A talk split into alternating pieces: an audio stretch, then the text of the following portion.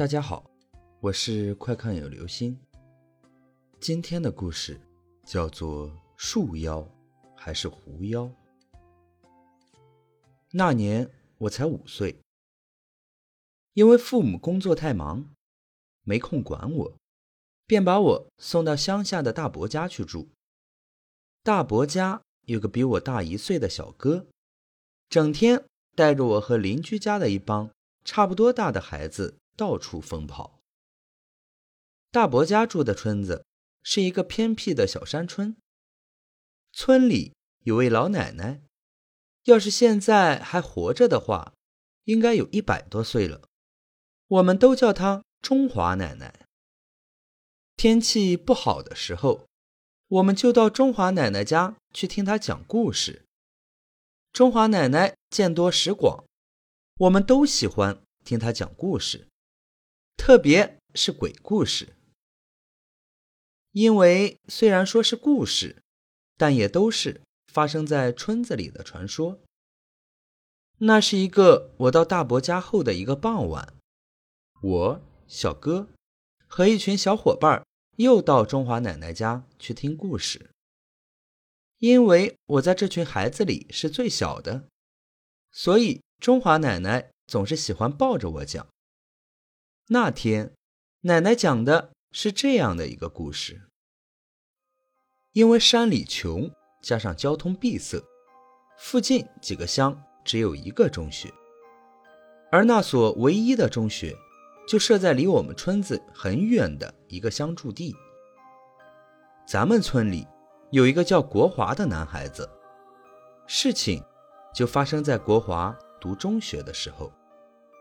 因为咱们村大部分人家都很穷，所以很少有人家的孩子能读到中学的。与国华同龄的孩子们都已经不念书了，所以国华是一个人到中学去上课的。因为学校离得远，国华每天早晨天还不亮就要起床，在崎岖的山路上。骑一个多小时的车才到学校。下午放学的时候，还要再骑一个多小时的山路才能到家，往往都是骑到半路，天就黑了。国华就这样每天反复走在同一条山路上。转眼已经到了初三，在国华每天必经的山路上，有一棵已经枯死大半的杨树。据说已经有三百年的树龄。一个秋天的傍晚，国华放学后走到半路，又圆又大的月亮已经爬上了树梢。当他路过那棵杨树的时候，忽然听到一个声音，好像在叫他。于是他停下来，看到从那棵杨树后面转出一个女孩。那女孩穿着黄色的连衣裙，长得眉清目秀，十分惹人怜爱。那女孩说：“大哥哥，我想到前面那个村子里去，可是我的脚崴了，你能带我一段吗？”国华并不认识这个女孩，他肯定这不是他们附近几个村里的人。不过，一个脚受了伤的漂亮女孩。要坐一段你的顺风车，任谁怕也不会拒绝吧。国华也一样。于是，女孩坐在国华的车后座上。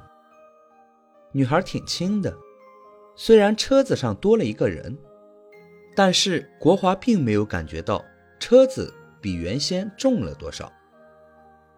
国华不是个多话的人，那女孩不说话，国华也不知道该说些什么。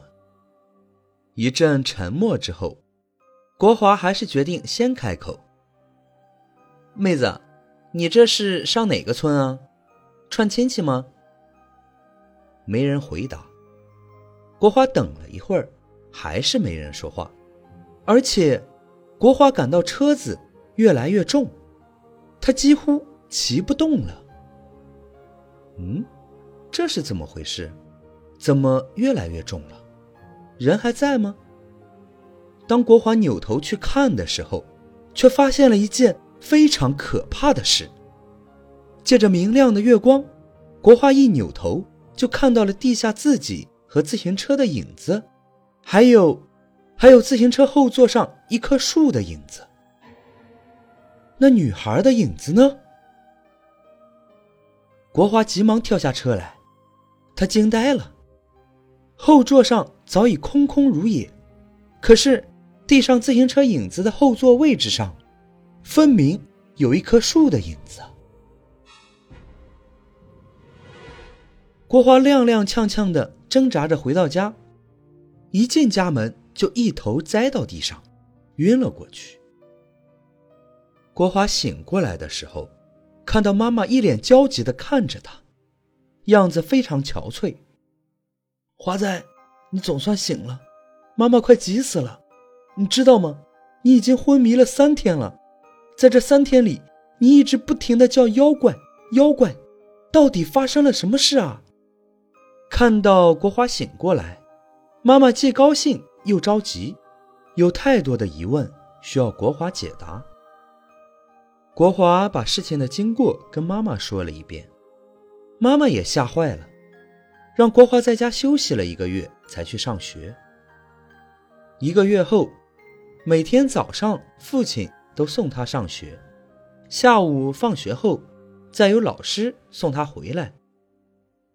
可即便是这样，每天经过那棵树的时候，他还是直哆嗦，生怕再有什么怪异的事发生。十几天过去了，什么事也没有发生。就在大家都松了一口气的时候，可怕的事情终于发生了。那天下午，国华正在教室里上最后一节课，突然听到有一个声音在呼唤：“国华，来呀！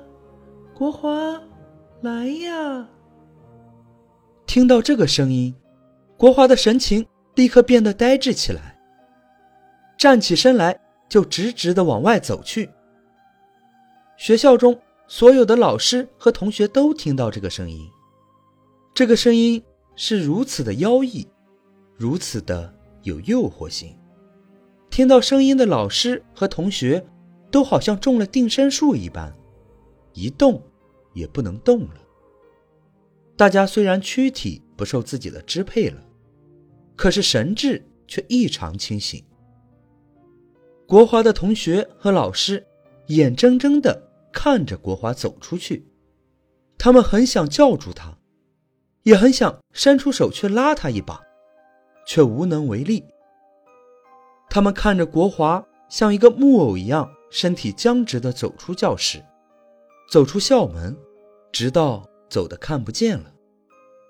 老师和同学们就这样神情清醒的互相看着，却毫不能动。他们心里的恐惧已经让他们的脸扭曲变形。他们不知道这充满诱惑的声音是从哪儿来的，也不知道是什么所发出来的，更不知道这声音要把国华带到哪里去，要把他怎么样。这所有的一切，没人知道。他们所知道的，就是他们不知被谁使了什么妖法，定住了身形，而且不知道什么时候才能动弹。两个小时过去了，国华早已走得无影无踪，被定住的老师和学生们才慢慢的活动开了身体。所有的人早已吓破了胆，不知所措了。最后，还是校长颤抖的声音说：“赶快报警！”报完警，校长命令学校的老师们全体出动，去寻找国华。山路难行，等警车赶来，已经又过了一个小时。警察在那棵杨树旁见到了学校的老师，也见到了国华。如果不是因为认识国华所穿的衣服，已经没有人能够认出他来了。那一点也不像国华。国华死了，死得好惨，全身的血肉都被什么东西给吸干了，只剩下一层皮附在尸骨上，整个身体蜷曲着，好像经过了激烈的挣扎，脸上露出异常痛苦的表情。那张脸已完全不能称其为脸了，只剩下一层皮贴在骨头上，散发出黑色的光芒，两只眼睛瞪得大大的，里面装满了恐惧，手。变得跟风干的鸡爪一样佝偻着，也是黑色的。凡是露出来的皮肤，都是一种可怕的黑色。国华变成了一具干尸。所有的人都睁大眼睛盯着地上的国华，一个个呆若木鸡。警察赶到后，组织相关人员勘察了一下现场，就把国华的尸体带上警车拉走了。他们要去找法医鉴定一下，到底人是怎么死的。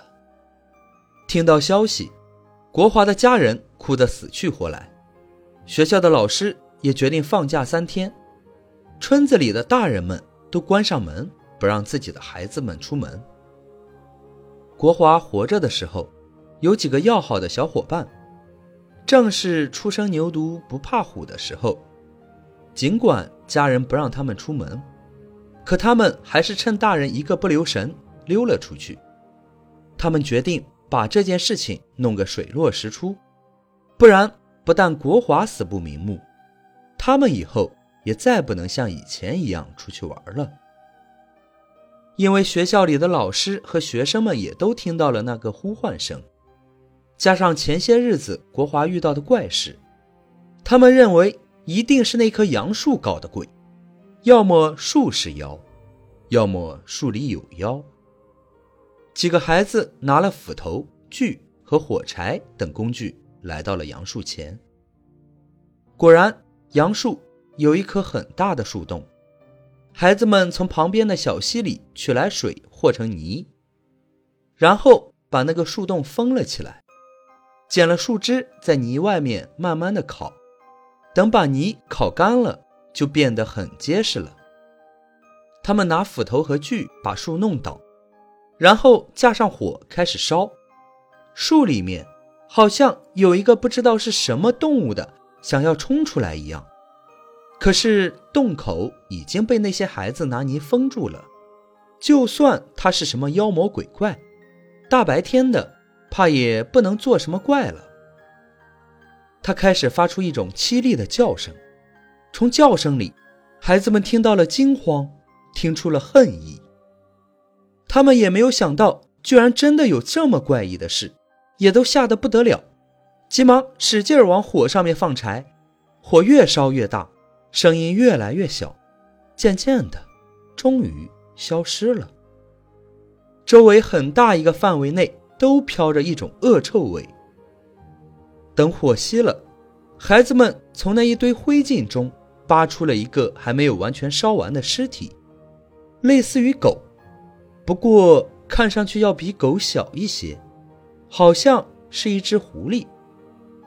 可能这就是害死国华的罪魁祸首吧。好了，这就是今天的故事：树妖还是狐妖？到底是树妖？还是狐妖呢？没人知道。